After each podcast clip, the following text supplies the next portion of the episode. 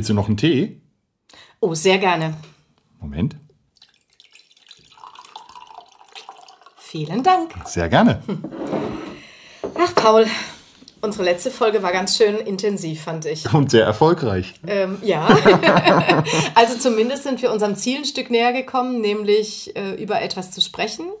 Und danach finde ich zumindest einen Schritt weiter zu sein als am Anfang des Gesprächs. Ich habe auf jeden Fall was mitgenommen, ja. Ich auch. Meinst du, wir kriegen das in der Folge auch so hin? Schauen wir mal. Worüber wollen wir sprechen? Äh, Das naheliegendste wäre doch eigentlich über das Jetzt und Hier und Heute zu sprechen. Wir leben ja schon irgendwie in einer komischen Zeit gerade. Ja, wir leben seit, seit einem Jahr in einer sehr komischen Zeit, aber ich glaube, jetzt ist nochmal eine andere Situation als, äh, als vor einem Jahr. Das ist richtig. Definitiv. Weil man sich ja schon wundern muss, warum man nach 14 Monaten gefühlt ja noch an derselben Stelle steht wie vor 14 Monaten. Finde ja, ich. Und dass es, ähm, dass es keine anderen Lösungen gibt, quasi. Oder äh, scheinbar zu oder zu geben scheint, sagen Ja. wir es mal so. Also äh, es gibt sie ja vielleicht schon, aber dass, äh, dass wir nicht spüren, dass es auch noch andere Wege aus dieser Krise heraus gibt. Echt, also ich spüre gar keinen Weg momentan. Also eigentlich für mich steht es auf der Stelle. Wir drehen uns und drehen uns und drehen uns und ich sehe momentan gar keinen Weg. Woran machst du das fest, dass wir uns drehen und drehen und drehen? weil sich nichts bewegt, weil sich nichts verändert. Man denkt immer, also ich höre immer ganz oft seit einem Jahr, ah, bis dann und dann und dann geht's weiter. Ne? Also die Leute denken immer im halben Jahr wäre es ausgestanden und dieses halbe Jahr kommt aber immer wieder. Also jetzt hören wir gerade, im Herbst ist alles vorbei. Und ich wette, im Herbst heißt es, im Januar ist alles vorbei. Und das wiederholt sich für mich, also bestimmt schon zum dritten oder vierten Mal seit einem Jahr. Also als wir vor einem Jahr in den ersten Lockdown gegangen sind, haben einige gesagt, im April, Mai ist alles vorbei. Ja, dann hieß es, im Herbst ist alles vorbei und im Herbst habe ich gehört, im Januar ist alles vorbei. Und so zieht sich das immer weiter, ohne dass irgendwas sich verbessert. Wobei die äh, Situation im Sommer uns ja so ein bisschen diesen Schein gegeben hat, als sei tatsächlich fast alles Ja, äh, vorbei. definitiv. Wir hatten diesen harten Lockdown, wir hatten dann im Sommer diese geringeren Zahlen und dann haben wir uns in, also es war ja trügerisch. Und ich glaube, das ganz große Problem war, dass man diesen Sommer verpasst hat. Nämlich, weil es so trügerisch war, weil die Zahlen so niedrig waren, hat man den Fehler gemacht, in meinen Augen, nicht darüber nachzudenken, welche neue Strategie, ja, oder überhaupt welche Strategie man denn anlegt, wenn es weitergeht. Das ist richtig. Es gab ja auch Leute, die gesagt haben, wenn ich nochmal zweite Welle höre, dann flippe ich aus. Ja, also es war ja wirklich auch äh, von vielen gar nicht gewünscht, darüber nachzudenken. Also nicht nur von denen, die jetzt Entscheidungen treffen, sondern bestimmt auch in deinem Umfeld, die gesagt haben, zweite Welle, wenn ich das nochmal lese, dann drehe ich durch. Ja, und dann kam sie ja tatsächlich. Überraschenderweise. Für, für, also für viele. Ja. Ja, wobei, ähm, wenn, man, wenn man die Virologen gehört hat, dann haben die ähm, immer schon von der zweiten Wel- Welle gesprochen. Okay, das war noch okay, aber was dann krass war, dass die dritte Welle auch überraschenderweise kam. Ja. Und da steigt man dann ja aus. Also ich, mir war relativ klar, also nicht, weil ich Prophet bin, weil das sonst war relativ logisch, schon Mitte Februar hat zum Beispiel die Frau Brinkmann gesagt, die dritte Welle rollt schon. Das haben, und das hat man, wenn man genau gelesen hat, schon von vielen anderen gehört. Aber Anfang März haben wir gelockert. Und dann sagt der Spahn doch tatsächlich Ende März, ja klar haben wir gelockert, wir haben ja nicht wissen können, dass die dritte Welle kommt. Und da bin ich dann leider raus, weil Mitte Februar war schon von vielen gesagt worden, die dritte Welle kommt. Und jetzt ist sie überraschenderweise da. Und das meine ich, es hat sich nichts geändert. Also man hätte von der, zwei, von der zweiten zur dritten Welle, hätte man genug Zeit gehabt, sich darauf einzustellen, sich Gedanken zu machen. Ja, und jetzt gehe ich noch mal einen Schritt zurück. Ich sage, von der ersten bis zur zweiten Welle hätte man richtig viel Zeit gehabt, sich in einer Zeit, in der es noch nicht so dramatisch war, vielleicht verschiedene Strategien auch zu überlegen. Ja. Also ich weiß ja nicht, ob das nicht auch irgendwo passiert ist, ähm, in, in den Hinterkammern und in, äh, in, in, in irgendwelchen äh, Kommissionssitzungen, die da stattgefunden haben, das weiß ich nicht. Oder auch bei den Ministerpräsidentinnenrunden. Aber was, was mir so gefehlt hat oder was, was ich so naheliegend gefunden hätte, wäre zu sagen, in einer Zeit, in der wenig, wenig passiert ist, zu sagen, jetzt hocken wir uns mal hin und überlegen, wie agieren wir in Fall 1, wie agieren wir in Fall 2, wie agieren wir in Fall, äh, in Fall 3. Je nachdem, zum Beispiel die Inzidenzen als Werte zu nehmen, aber es gibt ja auch noch andere Werte, die man äh, zu Rate ziehen kann.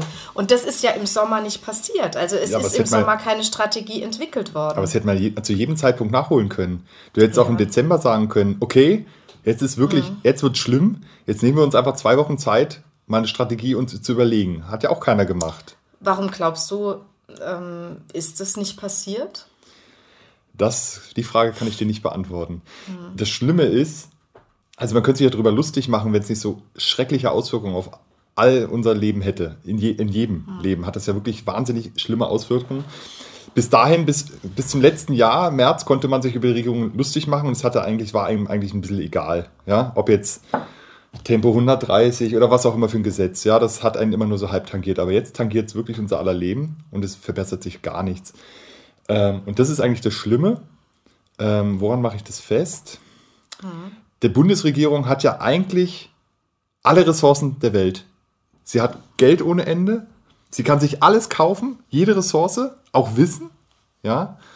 Und selbst damit, also das heißt, mit unendlichen, quasi unendlichen Ressourcen, schafft sie es nicht, eine Strategie zu entwickeln, die für mich ersichtlich wäre. Das wollte ich gerade sagen. Ich, ich frage mich immer, ob es so ist, dass es einfach für uns nicht mehr ersichtlich ist oder nicht ersichtlich ist oder ob es keine gibt. Also das, das ist ja schon auch eine Frage, die man sich wirklich stellen muss jetzt zu dem Zeitpunkt. Ich habe mir die lange Zeit nicht gestellt, Ja. weil ich fand sehr souverän, wie unsere Regierung in dieser ersten Welle und zu Beginn dieser Corona-Pandemie sich positioniert hat, also auch die Unaufgeregtheit. Das die, war absolut Das war super, Ja. also das fand ich auch wirklich gut. Ähm, nur jetzt frage ich mich natürlich schon eben, wenn man nach, dem, nach einem Jahr, wenn ich als Bürgerin nach einem Jahr jetzt die Strategie nicht erkenne, Ja. das Ziel nicht erkenne und Einzelmaßnahmen habe, die ich nicht mehr verstehe Und einordnen kann. und ja. einordnen kann, dann, dann ist es tatsächlich ein Problem, weil ich bin eine überzeugte Demokratin. Ich kann auch die Gesetze und die Maßnahmen meiner Regierung, die gewählt wurde vom Volk, anerkennen, selbst wenn ich sie vielleicht nicht für gut heiße. Das gehört für mich zur Demokratie mit, hin, mit dazu. Ich habe ja dann die Möglichkeit, bei Wahlen, bei den nächsten Wahlen, äh, was anderes zu wählen, wenn ich das möchte. Aber jetzt nicht mehr zu verstehen, das macht es für mich so schwierig, es dann auch zu akzeptieren. Und wenn wir die Situation jetzt und heute eben uns angucken, was wir ja tun wollten, dann stelle ich zum Beispiel fest, dass ich seit vier Wochen jeden Tag höre, wie dramatisch die Situation ist und dass dringend was passieren muss. ja. Und es passiert nichts. Also es wird diskutiert über dieses Not, äh, Notbremsengesetz, ähm, wo ich einfach finde, es ist eine völlig falsche Bezeichnung für das, was jetzt rausgekommen ist. Ähm, aber es passiert letzten Endes nicht.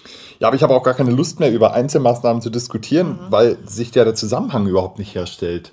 Also, so wie du es ja gesagt hast, es gibt ja kein Ziel, ja, an dem man sich jetzt irgendwie unterordnen könnte oder wo man sagt, ich suche jetzt die passenden Maßnahmen. Das ist ja eigentlich einfachstes Handwerkzeug. Ja, ich habe ein Problem und dann formuliere ich erstmal, wo ich hin will mit dem Problem oder mit der Lösung. Und, mit, nee, wo ich hin will. Und dann suche ich mir die Lösung, um dahin zu kommen, was ich formuliert habe. Das macht ja eigentlich, ist ja eigentlich einfachstes Projektmanagement. Macht man eigentlich in jedem Beruf.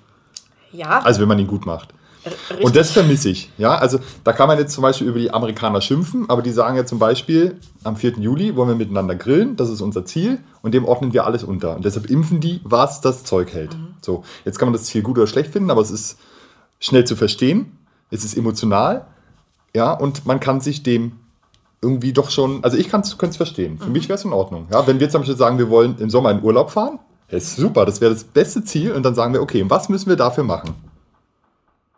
das wollte ich jetzt gerade sagen. Was wäre denn unser Ziel, das wir jetzt ausrufen würden? Das also ein banales Ziel, aber ich habe Genau, es ja aber, als Beispiel aber, so, gemacht. aber so ein Ziel, das, das positiv ist, weil Ja. ich glaube, das brauchen die Menschen jetzt Fall. auch, ein positives Ziel. Ein, ein, ein Ziel, das uns emotional auch abholt Ja. und die Menschen abholt, weil ich glaube, nur diese, diese emotionalen Ziele bringen Menschen jetzt auch dazu zu handeln und äh, sich, sich auch zu bewegen. Ja. Ich glaube, dass das ganz wesentlich ist. So, das zeigt uns, es gibt Menschen, die handeln, Ja. nämlich die klingeln an der Tür und brauchen was. und brauchen was. Die brauchen was von uns, äh, was sie ihrem Ziel näher bringt. Ich komme zum Ziel zurück. okay, du warst gerade am Ausführen. Ja, genau. Ich habe gesagt, also das Ziel muss positiv sein und das äh, Ziel sollte emotional, ja. erlebbar und erfahrbar und verstehbar sein. Ja. Und ähm, und deswegen überlege ich mir jetzt, also das mit dem Urlaub fahren, das ist mir jetzt zu wenig. Das ist auch etwas banal, das gebe ich zu. Genau, zumal ja ganz viele im Moment in der, auch in der finanziellen Situation sind, dass sie selbst, ja. wenn sie es könnten, nicht können. Ja. Und deswegen bräuchten wir ein Ziel, das die Gesellschaft vielleicht noch ein bisschen mehr dazu bringt, ähm, da ins mitzumachen, Handeln ins Handeln zu kommen. Und das ist halt das Problem, dass ja momentan gar nichts passiert. Mhm. Ja, also es passiert von oben nichts, aber von unten auch nichts. Also die Menschen haben ja nichts, wo sie sagen, wo kann ich denn jetzt mit dazu beitragen, dass diese, ähm, dass diese ganze Situation sich verbessert. Ja, das heißt, diese, diese Energie, die gibt es ja gar nicht. Über, überhaupt, die spüre ich in keinster Weise. Und ich weiß, dass viele Menschen sofort irgendwo anpacken würden, wenn sie wüssten, dass es sich dadurch verbessert oder sich sogar äh, erledigt, das Problem. Und das gibt es leider nicht.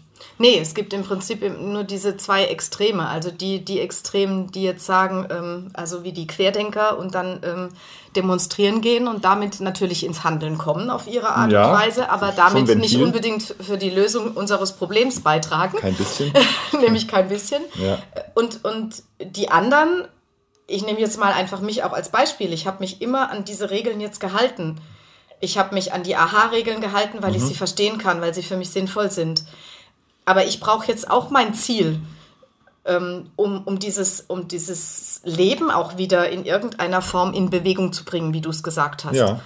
Und ich frage mich gerade, welches Ziel könnte denn, und das wäre für mich eine Fragestellung, zum Beispiel eine Bundesregierung jetzt ausgeben, wo wir sagen würden, jawohl, das motiviert uns. Also so ähnlich wie Biden jetzt in den USA mit diesem Unabhängigkeitstag, ja. da wollen wir zusammen grillen.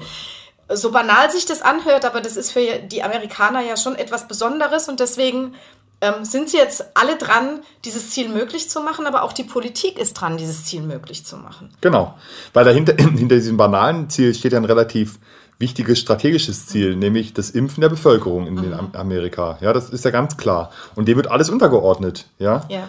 Und also was wir ja nie machen würden, das ist ja krass, die stellen einfach zwei Zelte auf dem Parkplatz und sagen, das ist unser Impfzentrum. Wir machen Formalien mit sieben Unterschriften, dann hast du nicht gesehen und äh, planen alles durch und kommen keinen Schritt weiter. Ja? Da würde ich aber jetzt natürlich daraus folgern, die Bürokratie in Deutschland ist mit ein Grund, auch die Ziele nicht zu erreichen, die wir gerne erreichen wollen. Nein, wir haben ja keine Ziele, von daher ist es auch egal. Aber ja, aber dann lass uns mal versuchen, dieses Ziel jetzt zu formulieren. Wie würde denn unser Ziel jetzt aussehen? Weil für mich ist zum Beispiel kein Ziel, was ja überall steht, wir müssen die Inzidenzwerte runterkriegen. Das, das ist, ist für mich Ziel. kein Ziel. Nee, weil was hast du dann gewonnen? Genau. Also dadurch verbessert sich ja leider überhaupt nichts, weil es ja. das Virus weiterhin gibt, mit all seinen Schwierigkeiten. Ob ich die Inzidenz bei 50 habe, bei 150, ist, ist jetzt nicht erheblich. Also Gut, dann äh, das zweite Ziel, das formuliert wird, ist, äh, Impfen bringt uns raus aus der Krise. Wenn das das Ziel wäre, dann ist die Umsetzung mehr als mangelhaft. Mhm. Weil wenn das das Ziel gewesen wäre, was ich, was ich nicht weiß, formuliert ja keiner, dann hätte man jede Impfdosis, die es irgendwo auf der Welt gibt, schon im September kaufen können. Müssen. Ja? Richtig, müssen. Also also wir geben so viel Geld aus, aber an der Stelle wird rumverhandelt, ob das zu teuer ist oder zu wenig. Jedes Geld der Welt wäre dafür genau richtig gewesen, weil und alles andere, was wir jetzt machen, ist viel teurer. Ja, und du hättest theoretisch dann doch, auch wenn es jetzt vielen nicht gefällt, über eine Impfpflicht nachdenken müssen. Also wenn das das Ziel wäre der Strategie, ja. die Bevölkerung zu impfen, ja. dann musst du tatsächlich auch über die Impfpflicht reden. Also ist das, das auch nicht das Ziel, sondern es ist eine Maßnahme. Also ich glaube, dass das Impfen eine, eine der Maßnahmen ist und nicht das Ziel. Und deswegen ist das, was, was ich so problematisch finde, eben, wo ist, wo ist das Ziel, das uns dazu bewegt, sowohl die Politik als auch uns ranzugehen, um diese Pandemie zu überwinden? Also Urlaub kann es jetzt nicht sein. Was könnte ein positives Ziel sein? Schwierig, schwierig. Die Wahlen im September. Wir wollen bis zu den neuen Bundestagswahlen aus dieser Pandemie raus sein, dass die Wahlen kein, dass, dass die Entscheidungen über Pandemiestrategien nicht mehr wahlentscheidend sind. Also ich finde es gar nicht so blöd.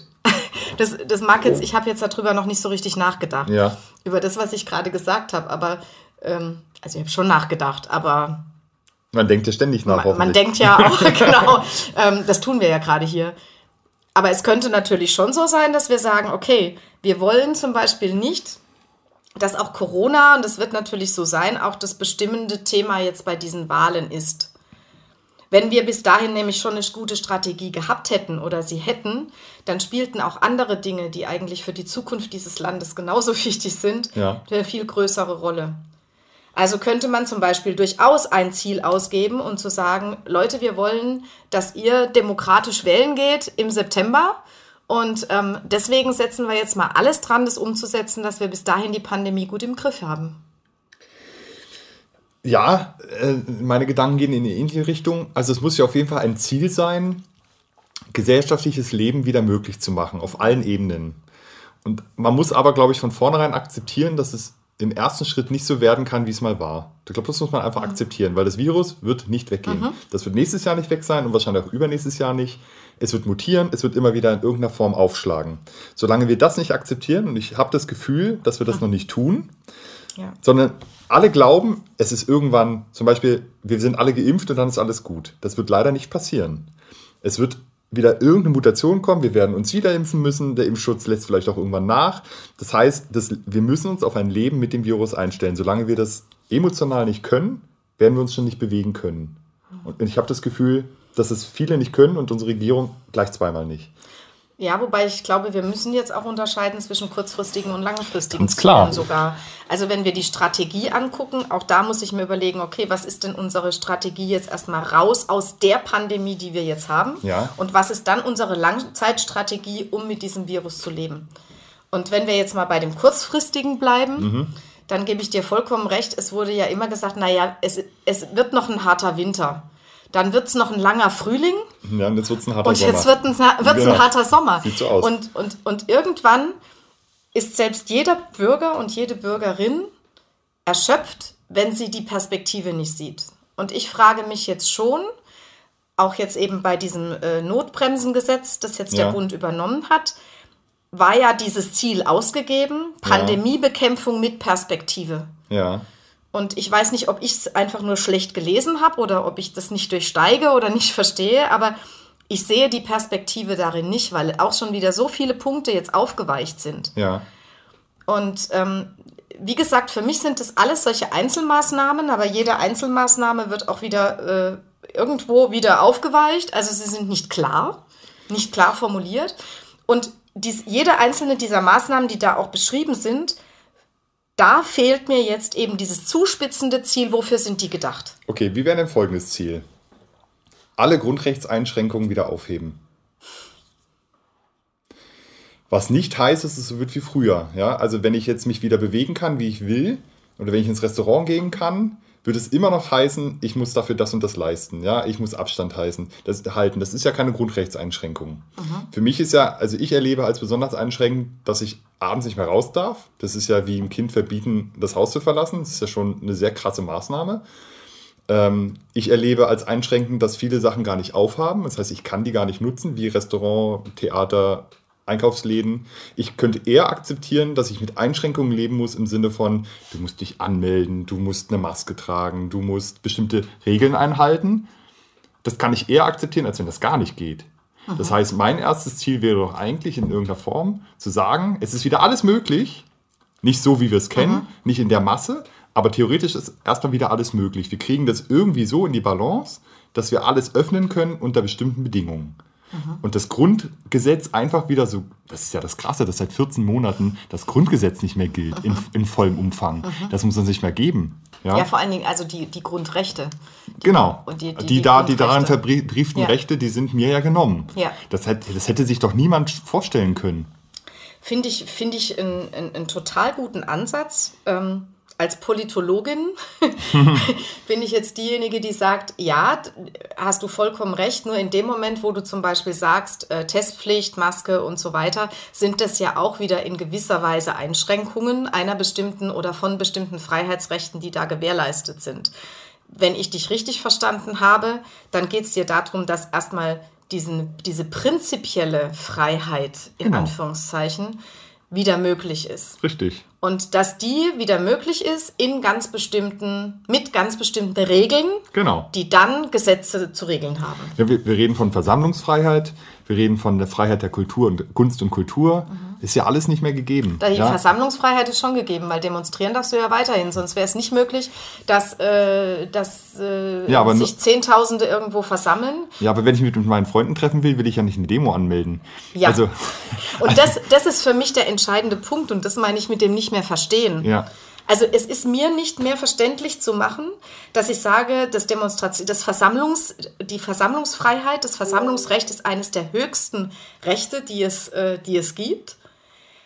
Und die Demos zuzulassen, manchmal sogar nicht aufzulösen, obwohl Ja. gegen Recht verstoßen wird, nämlich Maskenpflicht und so Schon weiter. klar. Und gleichzeitig das Versammlungsrecht in einem Verein, nehme ich Ja. jetzt mal. Also zum Beispiel ich im Theaterverein, ich darf nicht proben. Ja. Wir sind ein Amateurtheaterverein, wir dürfen nicht proben. Das heißt, wir dürfen uns nicht versammeln, Ja. selbst wenn es unter all diesen Corona-Auflagen wären. Aber das Demonstrationsrecht bleibt erhalten. Und da, das, ist dann schon ganz schwierig, weil wir da in Dilemmasituationen kommen. Ich meine, es muss uns immer klar sein, unsere Grundrechte sind immer von Dilemmasituationen Genau, geprägt. immer abwägbar. Es ist immer Ja. eine Abwägung zwischen, zwischen Rechten. Aber im Moment habe ich das Gefühl, dass die Waage einfach ausschlägt. Und deswegen wäre das durchaus ein Ziel zu sagen, wir schauen, dass wir das, vielleicht wäre das das Ziel, wir schauen, dass diese Rechte ähm, auf dieser Waage wieder ins Gleichgewicht kommen. Das wäre ja eine Möglichkeit, das zu sagen. Genau, also, oder um es anders zu formulieren, es wäre wieder alles möglich, ja, aber mit Einschränkungen. Also, es wäre schon ein erster Schritt, wenn ich zum Beispiel ins Theater gehen kann, aber nur maximal 100. Ja? Also, oder ich kann ins Geschäft, aber es können nur 50 in Karstadt statt 200. Ja? Das wär, dass man das in die Balance kriegt, mit all den Dingen, die es da zu beachten gibt, freie Betten in den Intensivstationen, Inzidenzwerte, R-Wert, wir sind ja alle mittlerweile, wir wissen ja mittlerweile sehr viel, ähm, dass man das in die Balance kriegt. Das wäre doch mal ein gutes Ziel. Das Ziel wäre super. Jetzt müssen wir uns aber, äh, glaube ich, noch klar werden, bis wann wollen wir das Ziel erreichen.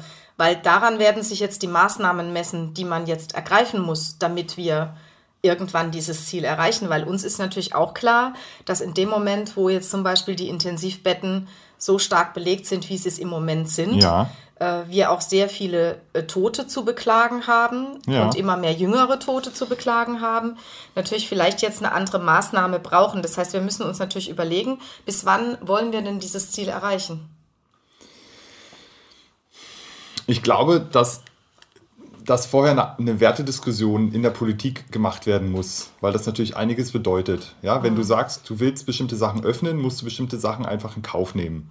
Und das ist zum Beispiel auch ein, ein erhöhte, erhöhter Krankenstand, erhöhter R-Wert. Das, das wird ja alles damit in, in damit zusammenhängen letztlich. Ja? Und du musst dann Maßnahmen ergreifen, wie du damit klarkommst. Ich kann zum Beispiel nicht begreifen, also wenn man so ein Ziel hätte, ja, und man sagt, wir wollen zum Beispiel gucken, dass wir unser Krankensystem nicht überlasten, ist ja ein vollkommen klares Ziel. Wurde auch immer so formuliert. Warum man nicht versucht, das Krankensystem zu verbessern seit einem Jahr? Man hätte ja Zeit und Geld spielt ja eh gar keine Rolle mehr. Ja? Also warum hat man zum Beispiel nicht ge gesagt, jetzt mal so, ich bin ja Laie, man baut jetzt in dem einen Jahr 2.000, 3.000 Betten mehr an Intensivstationen auf, um eine größere Kapazität an strategischer Reserve irgendwie auf, aufzubauen, um eine größere Kapazität zu haben. Ja? Dann kommt natürlich klar, wir haben kein Personal dafür. Die 3.000 Betten wären kein Problem. Man hätte ja auch die Ausbildung intensivieren können oder den Beruf attraktiver machen können. Aber sowas sehe ich ja gar nicht. Gebe ich dir Das bei allem dazu. recht, aber das ist jetzt vorbei. Also das, das ist ja jetzt schon, schon rum. Das heißt, ähm, wenn wir jetzt anfangen zu überlegen, Ja. wie wir jetzt das Krankensystem oder das ist Gesundheits, ich sag's mal andersrum. dafür, aber es ist ja nie genau, zu spät es ist nie dafür. zu spät. Das heißt, man müsste jetzt mit einer Maßnahme als allererstes anfangen, ähm, sofort noch mehr zu investieren da rein. Ja. Richtig? Oder noch weiter, der Inzidenzwert von 50 wurde ja lange damit begründet, dass wir nicht schaffen, bei einer Inzidenz über 50 die Nachverfolgung aufrechtzuerhalten. Das ist ja ein Armutszeugnis. Letztendlich sagst du ja, wir sind verwaltungstechnisch so schlecht aufgestellt, dass alles darüber uns entgleitet. Das hat man eine Weile akzeptiert, aber nach einem Jahr muss man sagen, Entschuldigung, aber wir hätten doch Ressourcen reinstecken können und wir schaffen jetzt auch 100. Ja, weil wir digitalisiert haben, weil wir die Abläufe gestrafft haben, weil wir nicht mehr faxen. Entschuldigung, faxen? Ja, also das kennt ja kein Mensch mehr aus der heutigen Generation. Was ist Wir denn machen Fax? nur noch Faxen. So. Ja, also das ist ja alles Ja. irrsinnig, Ja. dass, wir das, dass wir noch immer auf dem Stand sind nach einem Jahr, dass Gesundheitsämter faxen. Mhm. Das dürfte doch gar nicht sein. Also müsste man doch sagen, Entschuldigung, unser Ziel muss sein, unser strategisches, ja, auch eine Inzidenz von 100 noch abzubilden, Mhm. nachzuverfolgen, einzudämmen und so weiter. Das passiert ja alles nicht. Und als nächstes kommt eine Wertediskussion, die hat der Herr Schäuble mal angestoßen im Herbst, aber die wurde nie weiter verfolgt. Er hat gesagt, es kann nicht unser wichtigstes Grundrecht sein, Leben zu schützen. Andere Grundrechte stehen dem gleichwertig gegenüber. Das ist eine harte Diskussion, ganz klar. Ja. Aber im Kern hat er damit schon recht gehabt, dass wir, nie, dass wir nicht schauen können, dass wir alles tot machen, damit wir keinen einzigen Geschädigten haben, was, was Corona betrifft. Weil wir alle anderen, es gibt ja auch andere Tote im Zusammenhang, ja, unsere, unsere ähm, Sterblichkeit bei Krebspatienten äh, stirbt, weil wir den nicht mehr richtig versorgen können und so weiter und so fort. Das ist schwierig in Zusammenhang zu bringen, eine schwierige Diskussion, aber die Politik hat ja eigentlich die Aufgabe, solche Wertediskussionen zumindest mal anzustoßen. Ja, wobei ich würde die Wertediskussion an was ganz anderem festmachen, weil ich diese Vergleiche immer sehr, sehr schwierig finde. Sind sie auch, ja. Also das, ähm, da, da merke ich, wenn du das erzählst, ähm, dass da bei mir irgendwie auch so eine, ja, da passiert was, weil ich denke, das finde ich ja gerade so schwierig, Ja. weil, weil ich denke schon, dass unser, unser Staat ähm, die Pflicht hat, Leben zu schützen, Mhm. weil das auch in den Grundrechten steht. Definitiv. Aber was für mich viel wichtiger ist, ist dieser Artikel 1. Also die Würde des Menschen ist unantastbar. Und zu dieser Würde gehört eben ganz viel. Und dazu gehört zum einen eben das Leben, dass ich leben kann. Und deswegen muss der Staat in meinen Augen schon die Gesundheit seiner Bürgerinnen und Bürger auf so einen hohen Stellenwert setzen, wie es jetzt passiert. Andererseits gehört zur Würde eines Menschen aber noch viel mehr dazu. Also nicht nur das Recht auf Leben, sondern wie dieses Leben auch aussieht und wie sich das gestaltet in einer Demokratie. Und dazu gehört eben auch, wenn wir jetzt, und ich sage es jetzt einfach mal, so viele Menschen haben, die seit einem Jahr Berufsverbot haben, die nicht mehr arbeiten können, die ihren Lebensunterhalt nicht mehr verdienen können, die zum Schluss vielleicht echt auf der Straße landen, dann ist es eben auch der, die, die Pflicht des Staates dafür zu sorgen. Und natürlich gibt es die vielen Hilfsprogramme und so weiter. Und wenn wir beim Gesundheitswesen sind, muss man um die Würde der Menschen, die dort arbeiten, sich auch mal Gedanken machen. Weil die gehen ja auch an ihre Grenzen und über ihre Grenzen. Also die Menschen, die, die dort auch zu zum Teil ja, bedürftigen Situationen, nämlich zum Beispiel schlechte Löhne, äh, eine Arbeitszeit, die abartig ist. Also von daher glaube ich, dass dieser Artikel 1, dass wir uns, wenn wir eine Wertediskussion anstoßen, dann müssen wir uns ganz stark mit diesem Artikel 1 noch ein bisschen mehr beschäftigen. Nämlich, was bedeutet, die Würde des Menschen ist unantastbar in dieser Corona-Situation. Und danach könnte man natürlich, und jetzt komme ich gerade drauf, danach könnte man auch das Ziel ausrichten. Also unser strategisches Ziel könnte auch sein, wir wollen den Artikel 1 wieder vollumfänglich in irgendeiner Form erreichen, dass die Würde des Menschen tatsächlich unantastbar ist, weil das ist im Moment für mich die große Frage. Ja, aber die anderen Grundrechte sind mir mindestens genauso wichtig. Ohne Berufsfreiheit Frage. Ja. Ja, und so weiter. Ja. Die sind ja alle eingeschränkt, diese, diese Artikel. Ja, ich bin nur drauf gekommen, weil du jetzt über diese Wertediskussion, Ja. weil ich natürlich da gemerkt habe, dass ich da ein bisschen auch äh, meine, meine Widerstände, meine inneren Ja, hatte. ich, ich sagte auch, woher das kommt. Ich habe das Gefühl, dass die, und das ist wirklich schwierig, dass die Toten, die im Zusammenhang mit Corona entstehen, in irgendeiner Weise wichtiger und gewichtiger und eine größere Aufmerksamkeit bekommen als alle anderen. Ich sagte, woran ich es festmache. AstraZeneca, ja. Sechs Leute sind gestorben von sieben Millionen Geimpften. Und wir stoppen das Ganze. Und ich sagte, jedes Medikament, was du nimmst, hat eine ganz andere Risikoeinschätzung. Aspirin und so weiter. Da lesen wir die Beipackzettel ja gar nicht mehr. Aber diese sechs Toten, die sind im Einzelfall wirklich schlimm. Also ich bin auch froh, dass keiner von meinen dazu gehört, die ich kenne, ja.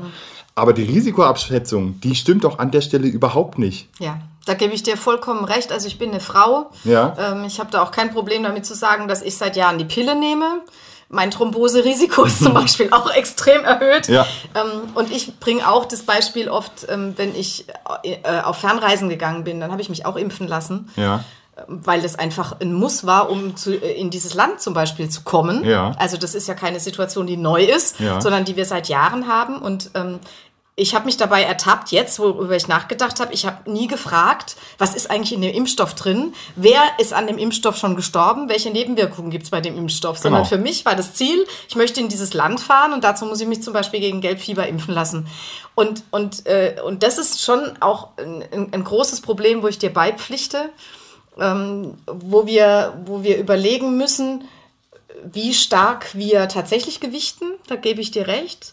Aber im Hinblick auf unser Ziel, ich will da nochmal hinkommen, auf ja. unser strategisches Ziel, wäre es ja so, dass man sagt, wenn wir den Großteil der Grundrechte wieder wirklich für alle mhm. so zugänglich und frei machen, wie sie in unserem Grundgesetz verankert sind, mit den entsprechenden Gesetzen, ja. Das heißt also mit bestimmten Einschränkungen, die vielleicht eben sein, sein müssen, ja, damit ja wir diese Pandemie eben auch in den Griff bekommen. Dann wäre das für mich aber ein Ziel, wo ich jetzt sagen würde, das muss im Sommer passieren, weil wenn das im Sommer nicht passiert, ja. dann habe ich tatsächlich auch Angst um unsere Demokratie. Um unsere Art, wie wir zusammenleben. Mhm. Ganz klar.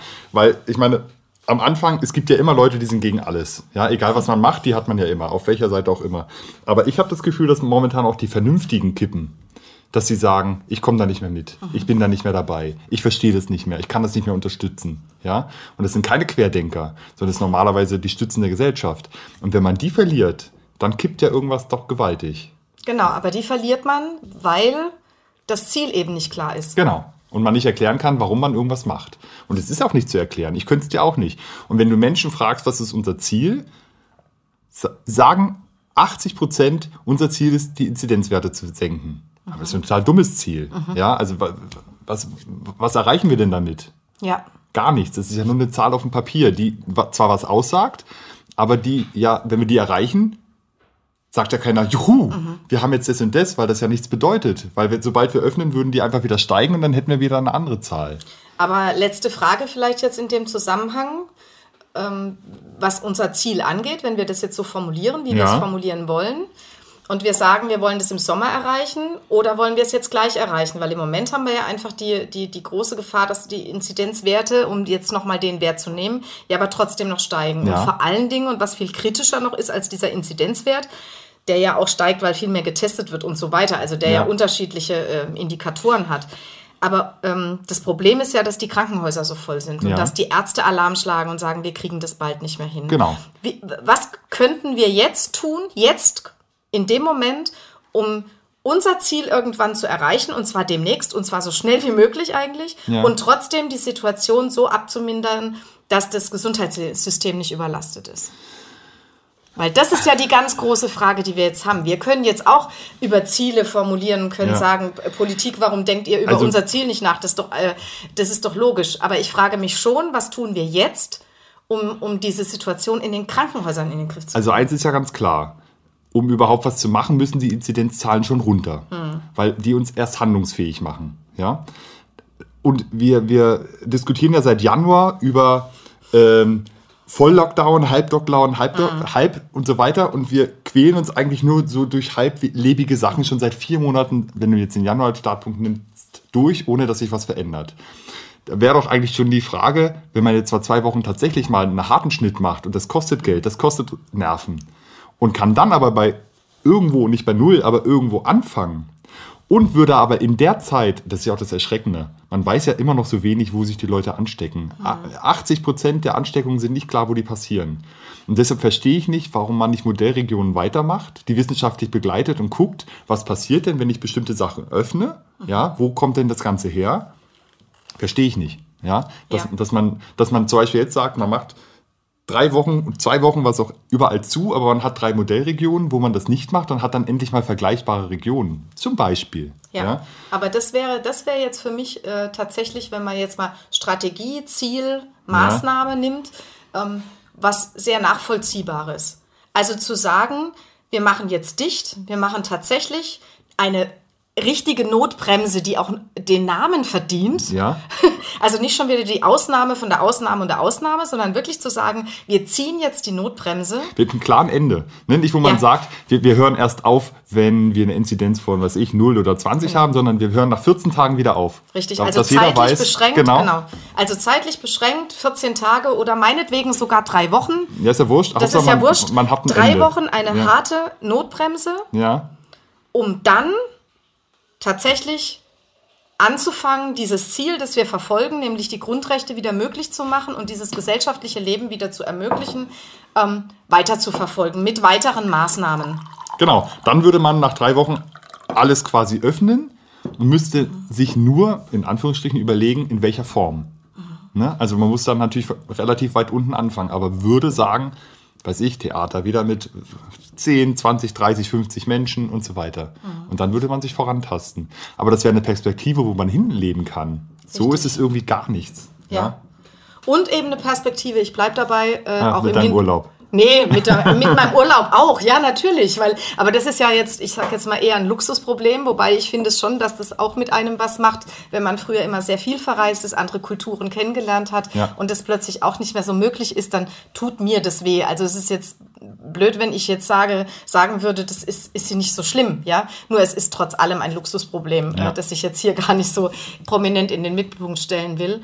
Aber auch im Hinblick auf die Erhaltung unserer Demokratie, also halte ich das für ein strategisch ganz wichtiges Ziel Mhm. und die Erhaltung der Gesundheit dieser Menschen, die hier leben. Ja. Und ich glaube, das muss das Wesentliche sein, was im Mittelpunkt steht. Da gebe ich dir vollkommen recht. Und das sollten wir in den nächsten Folgen vertiefen. Und was mich auch interessieren würde, worüber wir reden sollten, ähm, ob wir, ob es uns nicht immer noch zu gut geht und wir zu veränderungsunwillig sind. Und warum wir- darüber diskutieren, ob es Kindern nicht zuzumuten sei, sich ein Stäbchen in die Nase zu halten und so weiter und so fort. Oder warum wir überhaupt darüber diskutieren, warum wir uns impfen müssen oder nicht. Das finde ich eine sehr gute Idee, dass wir uns nämlich jetzt dann, heute haben wir uns ja sehr stark auch über die Politik unterhalten und über die Regierung unterhalten, auch über die Maßnahmen, Ja, über die getroffen und ja. über das Gesamtziel und äh, aber auch mal über die Gesellschaft zu unterhalten, inwieweit äh, wir auch bereit sind, Ja. unseren Beitrag dazu zu leisten. Und ob wir uns überhaupt ändern wollen. Richtig. Ja, weil wir sind alle so saturiert, dass ich das Gefühl Ja. habe, dass die, der Veränderungswille überschaubar ist, sagen wir es mal so. Also Paul, ich würde sagen, das Ziel ist klar. Unser auf jeden Unser Fall. Ziel ist klar. Unsere Strategie würde stehen. Ähm, Naja, in den Grundzügen. in den Grundzügen, Ja. ähm, aber die können wir ja in den nächsten Folgen noch ein bisschen weiter ausbauen. Hoch die Tassen! Bis zum nächsten Mal.